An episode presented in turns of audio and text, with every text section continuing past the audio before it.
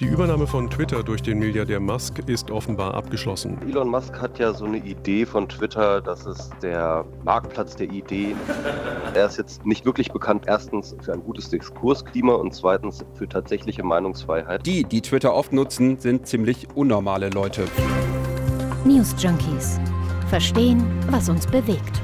Ein Podcast von RBB24 Inforadio.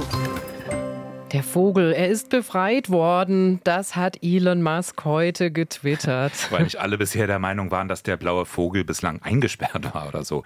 Aber was Elon Musk eigentlich sagen will, ist ja auch, ich bin jetzt der Chef und alles wird anders. Also besser natürlich. Nicht nur Fans des Kurznachrichtendienstes fragen sich jetzt, was macht Musk wirklich aus Twitter? Was hat er vor? Und wird das wirklich besser? Willkommen im Club der reichen Netzwerkmilliardäre, möchte man sagen. Denn Musk ist ja nicht der Einzige, der damit ein eigenes soziales Netzwerk besitzt.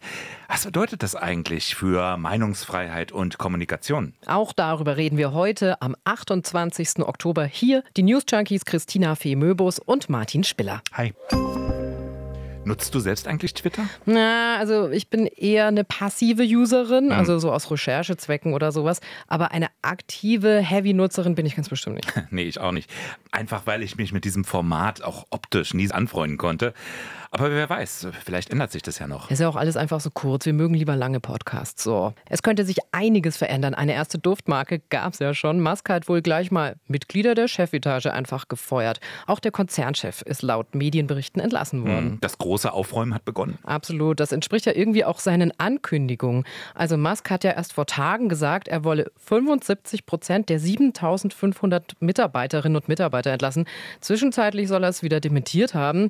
Aber das heißt aber ihm nicht unbedingt so viel, oder? Und dann gibt es ja ein Video von ihm, wie er eigenhändig und grinsend ein Waschbecken in die Twitter-Zentrale schleppt. Es soll wohl irgendwie ein Symbol sein. Keine Ahnung. Seine Hände sind reingewaschen oder sowas. Hm, Es braucht viel Fantasie. Ein bisschen überraschend war es jedenfalls insofern, als dass der Deal zu dem Zeitpunkt noch gar nicht offiziell verkündet war. Es gab ja eine Frist für die Übernahme und 44 Milliarden Dollar ist der Kaufpreis. Die mussten bis heute überwiesen werden und die Frist ist jetzt abgelaufen. Das hat ja mit diesem monatelangen Hickhack zu tun. Also erst wollte Musk kaufen, dann doch nicht, weil ihm Twitter angeblich die wahre Zahl der Fake-Accounts verschwiegen habe. Aber Twitter klagte dann, Musk machte den Rückzieher vom Rückzieher und dafür gab es vom Gericht aber eben diese Frist bis heute. Immerhin hat Musk schon mal sein Twitter-Profil geändert. Das ist jetzt der, Achtung, Chief Twit. Der Chief Twit, das Wort kannte ich auch noch nicht. Tatsächlich hat Musk angekündigt, erstmal auch den Chefposten selbst zu übernehmen. Aber wie gesagt, Musk kündigt viel an. Gehen wir mal durch. Was macht der jetzt wirklich?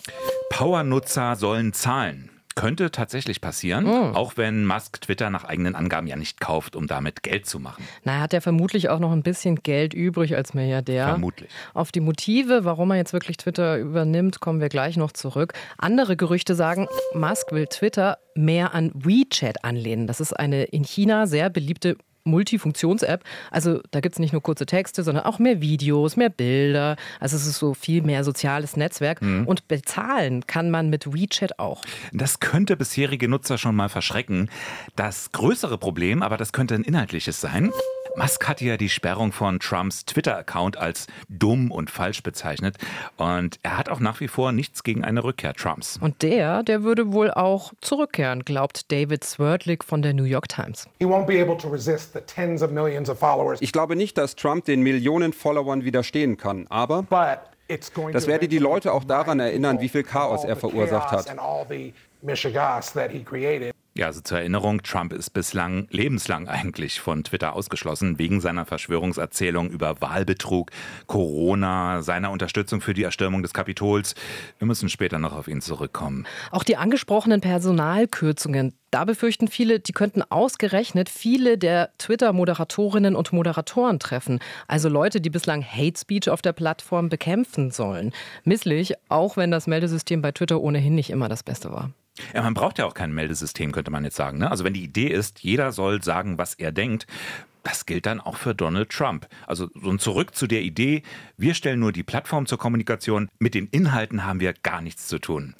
Autor und Medienwissenschaftler Michael Seemann heute Mittag im RBB24 Inforadio. Elon Musk hat ja so eine Idee von Twitter, dass es der große Hauptplatz des Internets ist, wo die einzelnen Meinungen und Experten sich austauschen und er glaubt, diesen Vogel befreien zu müssen, indem er die Moderation, die bisher ja auch nicht wahnsinnig geglänzt hat, dass er die noch ein bisschen weiter zurückfährt. Also eine seiner ersten Maßnahmen war jetzt auch tatsächlich die lebenslangen Twitter-Sperren von bestimmten Leuten aufzuheben. Darunter sind solche Leute wie Alex Jones, der bekannte Verschwörungstheoretiker.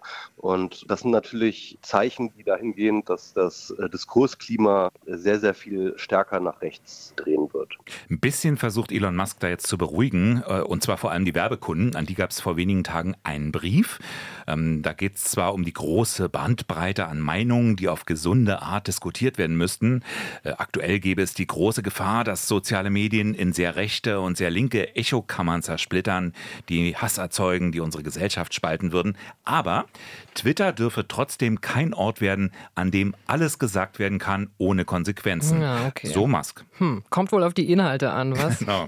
Es gibt ja auch EU-Regeln gegen Hassbotschaften und Falschinformationen. Die EU hat sich auch schon wegen des Twitter-Kaufs gemeldet. Aus Brüssel kam die Aufforderung an Musk, europäische Regeln, die müssen weiter gelten. Und trotzdem ist sich zumindest Michael Seemann sicher, Musk wird sich auch inhaltlich einbringen. Alles andere würde wohl auch nur bedingt zur Persönlichkeit des Chief Twits passen.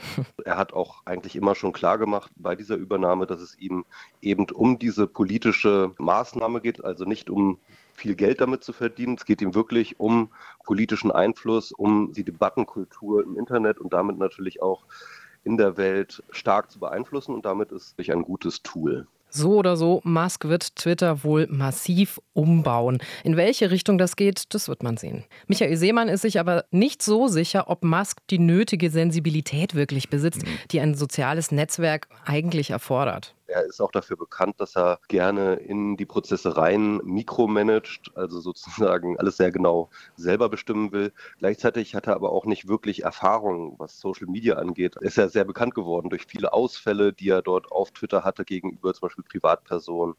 Und er ist auch nicht wahnsinnig dafür bekannt, tatsächlich Meinungsfreiheit dort zu gewähren, wo es ihm nicht nützt. Also beispielsweise Einschränkungen von Gewerkschaften bei seinem Unternehmen Tesla oder Journalisten, die ihn unbequem sind, die er dann nicht auf seine Events lässt und solche Sachen. Jetzt darf man aber gleichzeitig nicht vergessen, Twitter ist nicht das Massenmedium. Ne? In den USA nicht und bei uns schon gar nicht. Das ist von der Reichweite nicht vergleichbar mit Facebook oder mit Instagram. Ich habe auch ein paar Zahlen. Twitter nutzen täglich etwa 4% der Menschen in Deutschland. Selbst bei TikTok sind es 9%. Bei Instagram sind es 26%, bei Facebook immer noch 28%. Das sind übrigens Zahlen der ARD-ZDF-Online-Studie für 2021. Ja, aber es sind immerhin weltweit täglich viele Millionen Menschen. Und auf Twitter sind eben ganz bestimmte Leute, viele Meinungsmacher, Entscheider, viele Journalisten, auch wenn wir immer noch nicht dabei sind. Man kann es auch so ausdrücken, wie auf CNN Ashley Ellison, Politikberaterin, unter anderem für Joe Biden im Wahlkampf. Twitter ist schon wichtig, aber wir sollten nicht vergessen, dass Twitter nicht die Meinung des ganzen Landes repräsentiert. Und die, die Twitter oft nutzen, sind ziemlich unnormale Leute. Natürlich kann Musk da versucht sein, das Netzwerk für eine breitere Nutzerbasis attraktiv zu machen. Aber er läuft natürlich Gefahr, dass die bisherigen Nutzer, dass die sich dann abwenden. Ja, ganz genau. Vor allem die sogenannten Heavy User. Das sind jene Nutzerinnen und Nutzer, die sich sechs bis sieben Mal pro Woche einloggen und drei bis vier Tweets oder auch mehr absetzen. Die machen zwar insgesamt ja weniger als zehn Prozent aller Nutzer aus, aber sie generieren fast komplett die Inhalte. 90 Prozent nämlich. Mhm. Und diese Heavy User könnten abwandern. Das berichtet die Nachrichtenagentur Reuters unter Berufung auf Twitter-interne Dokumente. Man fragt sich nur, wohin. Mhm. Es gäbe ja theoretisch noch andere Netzwerke. Ja, das stimmt, denn Elon Musk ist nicht der Einzige, der sich ein soziales Netzwerk unter den Nagel reißt. Ex-US-Präsident Donald Trump hat zum Beispiel Truth Social gegründet. Und just diese Woche war noch ein anderer reicher Mann aus den USA in den Schlagzeilen, der eine große Internetplattform kaufen will.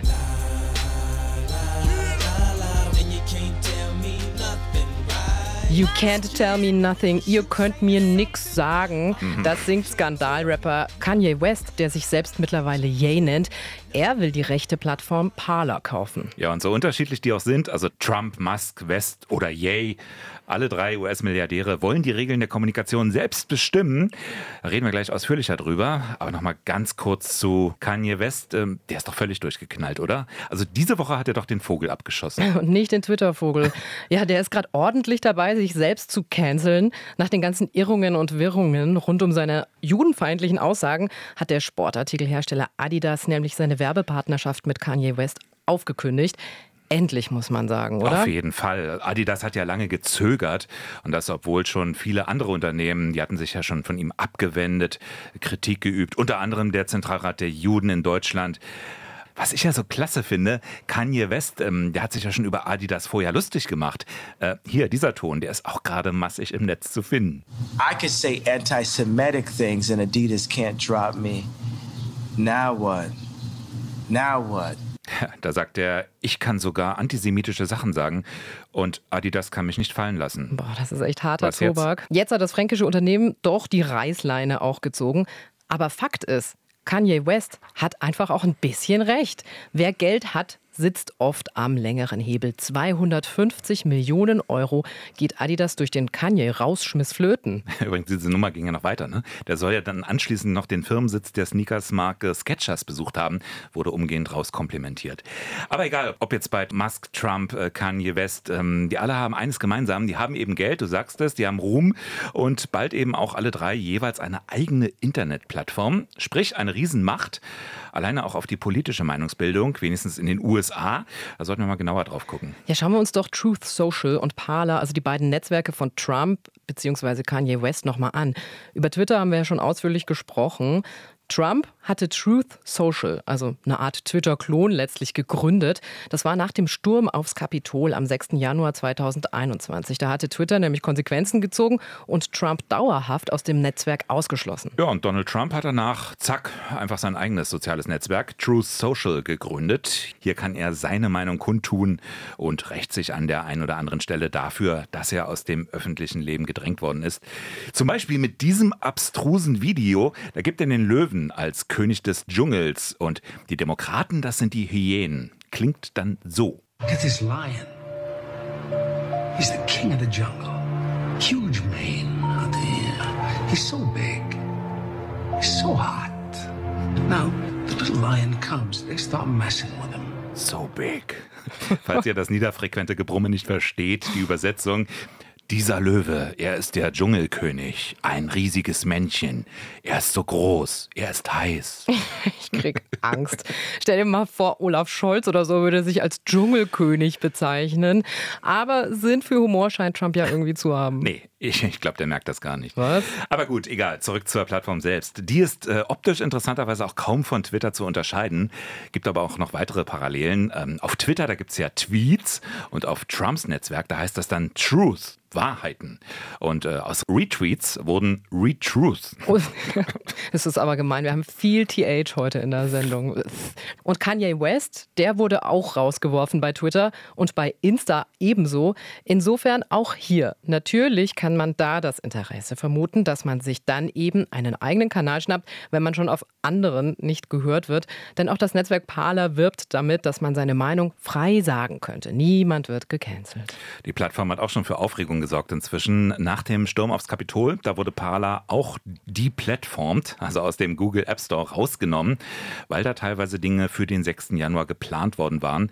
Die App kam dann aber später wieder rein. Eine eindeutig rechte bis rechtsextreme Plattform mit einer ganz speziellen Bubble. Ja, aber sind das denn auf Parler überall nur komplett extreme Ansichten, die sich am Rande oder über das Akzeptablen der freien Meinungsäußerung befinden? Also ich persönlich habe mich noch nicht aktiv in diesen Netzwerken bewegt, ehrlicherweise. Ich auch nicht, aber wer das regelmäßig tut, ist Annika Brockschmidt. Die ist Autorin und äh, die schaut sich ganz gezielt konservative Bewegungen in den USA an.